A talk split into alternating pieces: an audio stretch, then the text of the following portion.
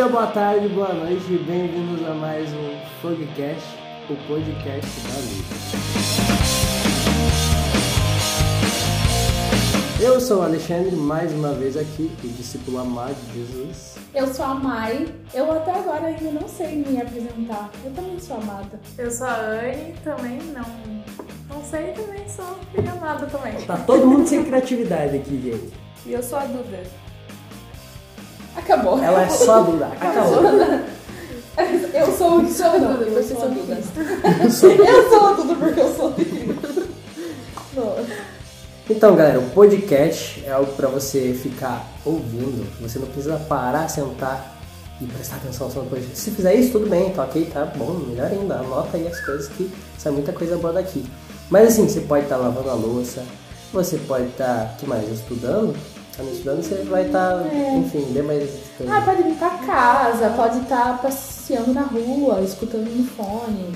Exato. Isso é bom pra você fazer duas coisas ao mesmo tempo. Você vai investir, Uau. seu tempo vai ganhar muito mais com Como isso. diz Você o ganhar- Kina? O pastor Kina? Uau.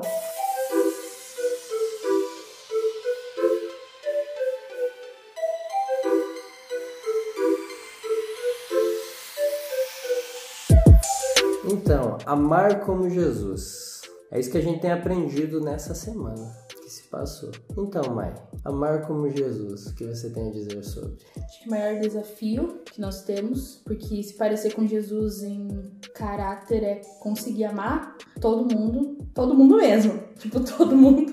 Pra quem você não. eu- Ah, é, amar, é, amar aqueles que são é, propensos ao amor, mas amar aquelas pessoas que não merecem e ter esse senso de justiça própria, assim, de tipo, ah, aquela pessoa não merece. Eu acho que é o maior desafio do cristão, é o amor, por mais que seja a ferramenta de, de maior eficiência, que é o principal para a vida de um cristão, o amor, mas também é o maior desafio. Eu acho que, eu acho não, né? O amor que Jesus deixou foi o maior legado que ele podia deixar pra gente. Então a gente tem aprendido isso durante essa semana, né? Como amar, como perdoar, como manifestar esse amor, né? E tudo. É porque o amor de Jesus foi- não foi algo- para nós, foi em nós. Né? A gente escutou uma ministração do pastor Luiz Hermínio que falava que esse é o maior legado. Aquilo que você não constrói pra pessoa, mas na pessoa. Então eu acho que foi isso que Jesus fez. Ele não só nos deu algo, ele, mas ele plantou, ele ge- gerou dentro de nós. Esse é o maior legado. Se não tiver amor, de nada vale, não é isso? E sem amor não somos nada. Quando todo o resto desaparece, a fé, a esperança e o amor permanecem. Mas o maior deles é o amor.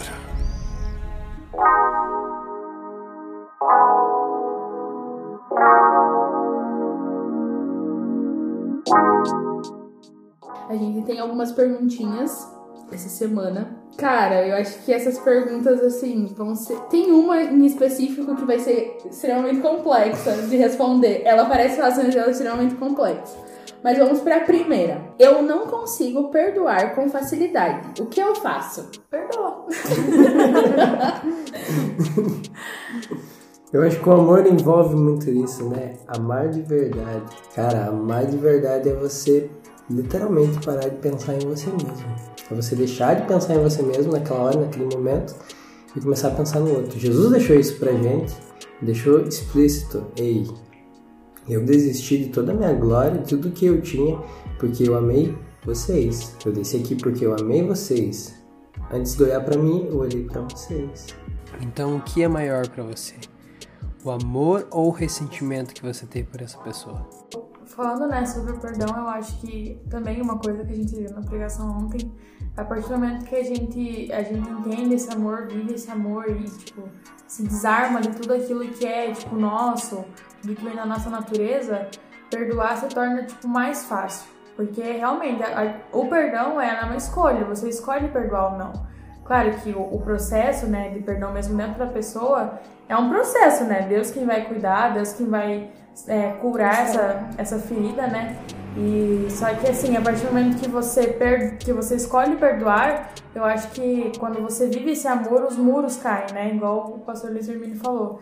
Você, tipo assim, você fica vulnerável, né? Igual o pastor fala, vulnerável e acaba que toda aquela, aquela armas, aquelas pedras que você tinha na mão, você acaba se desarmando de tudo por causa do amor. Então o perdão acaba se tornando não mais fácil, mas assim, você entende o porquê que você precisa perdoar que é necessário e que Jesus faria isso, né? É uma questão de inteligência também perdoar. Eu preciso cuidar da minha relação com Jesus. Nesse meio desse processo, você, se você começar com esse primeiro pensamento, né? Preciso cuidar da minha relação com Jesus. Eu não perdoar tá é, fazendo com que eu não seja curada e a minha relação com Jesus fica machucada.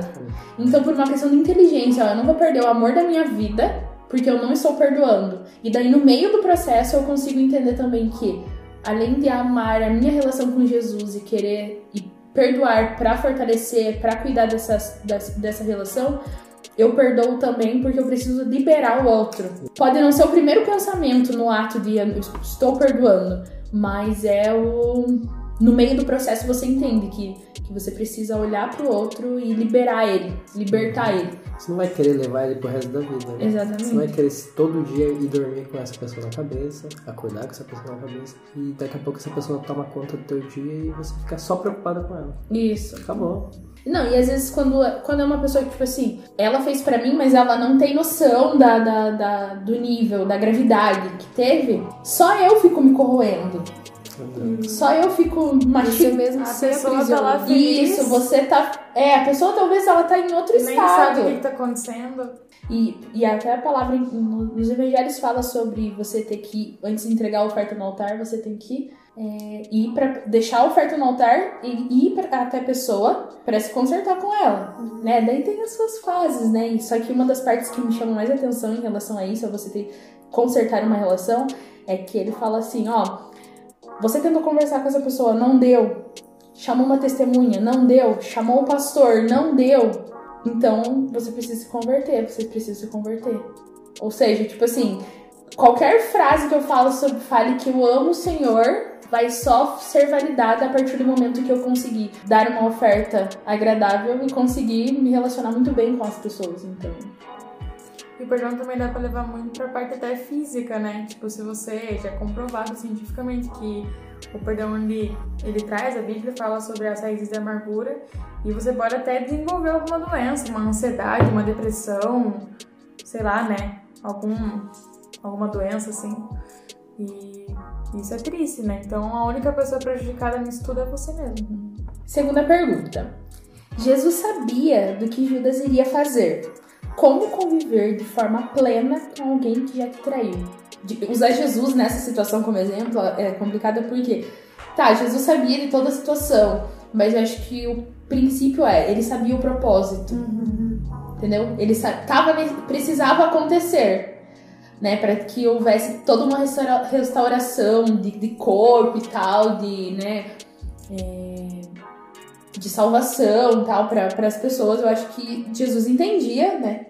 Que aquilo era propósito, né? Tipo, gostaria, eu acredito, não era, não era uma coisa assim, nossa, como eu queria, eu quero muito que Judas, né, venha me trair. Não era, mas ele sabia do propósito, ele sabia que aquilo era necessário para acontecer. E quando alguém nos trai, às vezes ela está sendo. É, a situação que foi gerada na, da, da traição é para moldar coisas em nós, moldar o nosso caráter.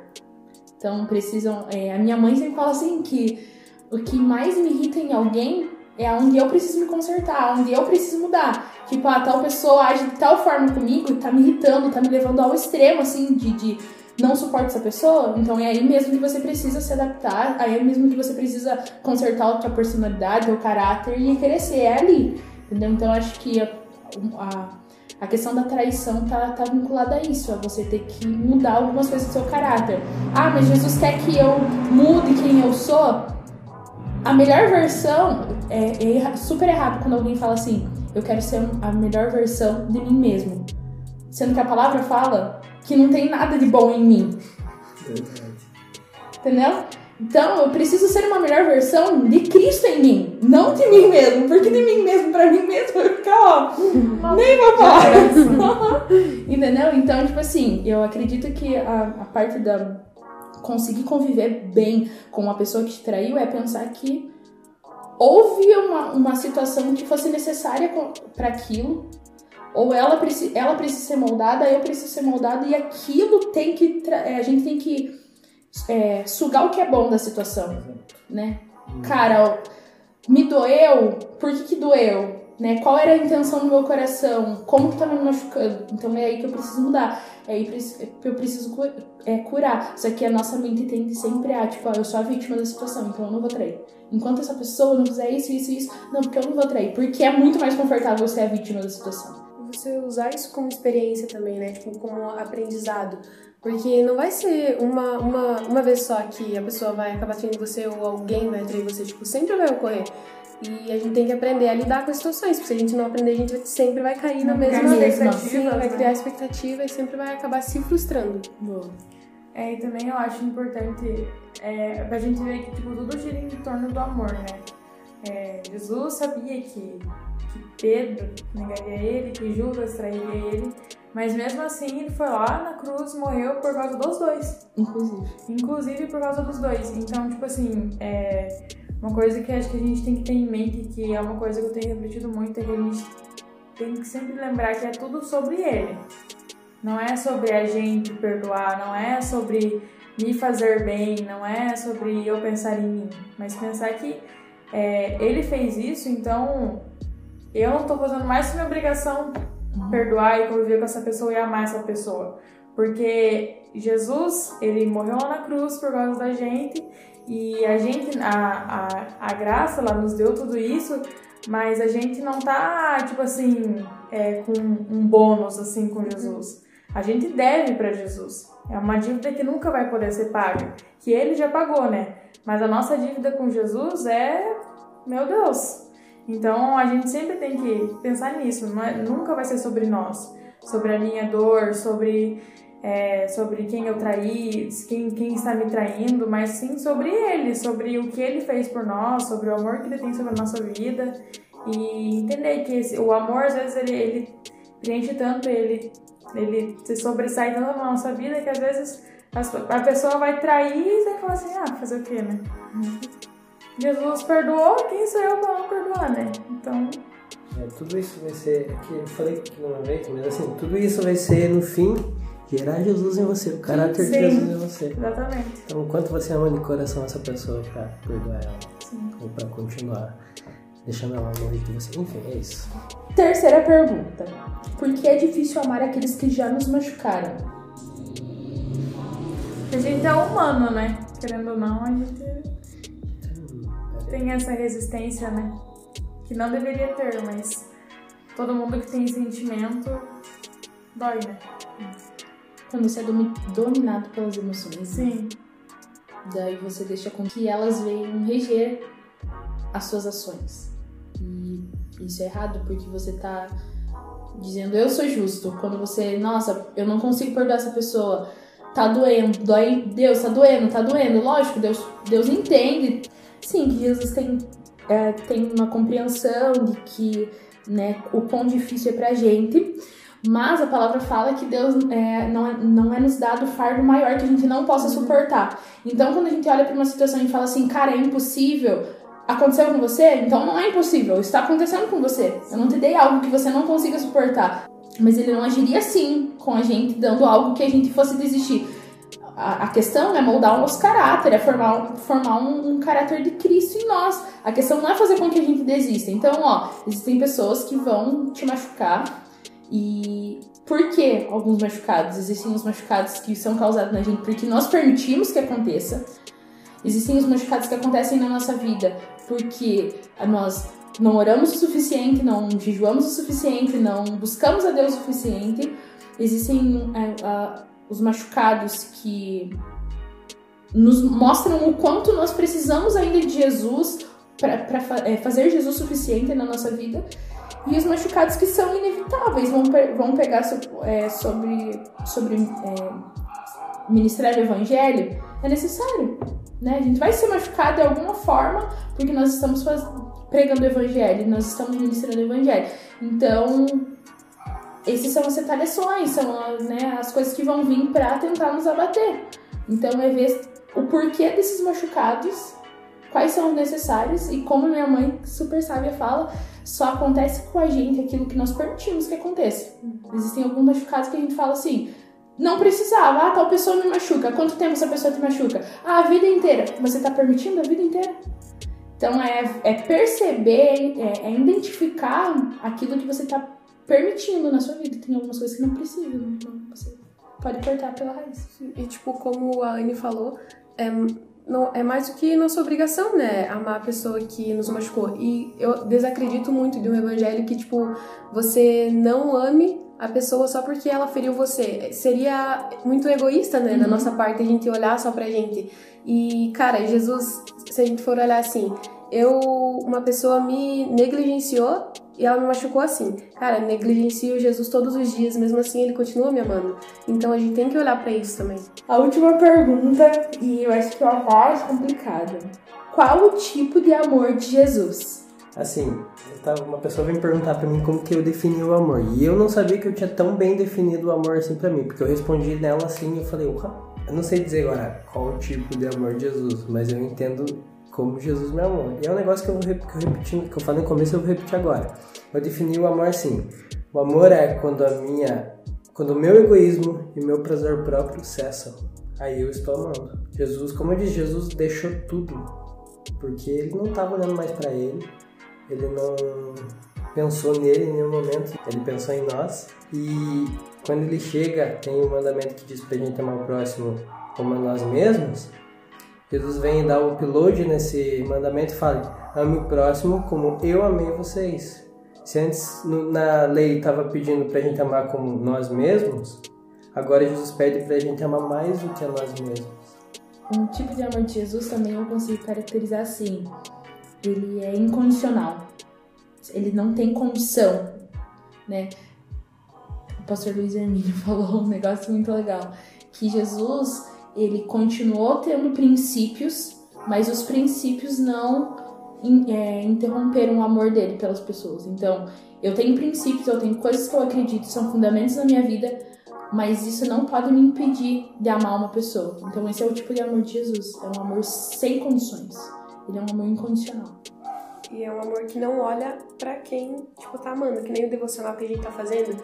Acho que foi de ontem que ele falou, que a Bíblia fala em Lucas, que até as pessoas de má fama amam o seu, quem as ama de volta, sabe? Tipo, é, existe essa reciprocidade. Então, qual seria a nossa diferença como cristãos se a gente não amasse as pessoas que nos odeiam, sabe? Entende?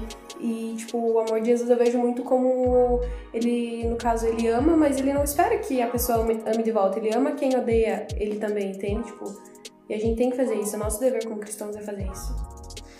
E a última pergunta, meu Deus. Como amar as pessoas se eu tenho problema com autoestima?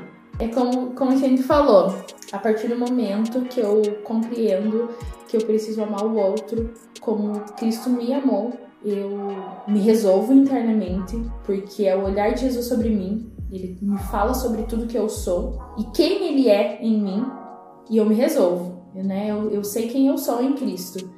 E a partir do momento que eu estou resolvido internamente, eu consigo amar. Ah, eu vou. Depois, depois que eu conseguir me resolver, eu começo a amar as pessoas. Não. É um processo. E é, é, é tipo um looping. Você vai amando pra você ir aprendendo a se amar. Amando alguém pra aprendendo a se É amar. contínuo, né? Isso. É, eu- minha mãe tem cuidado de algumas pessoas com depressão e as pessoas têm isso, muito isso, que elas não conseguem se amar. Elas têm problema com a autoestima, elas não conseguem se olhar no espelho. Eu já passei por isso. E assim, existe um momento da tua vida que você olha pra Jesus e você vê o quão miserável você é, o quão horrível você é, o quão você não merece ele. E aí tá um perigo, que quando você olha pra si mesmo, podem acontecer duas coisas. Uma é você se sentir bom demais para Jesus, eu sou muito bom para Jesus, e outra você se sentir horrível demais para Jesus.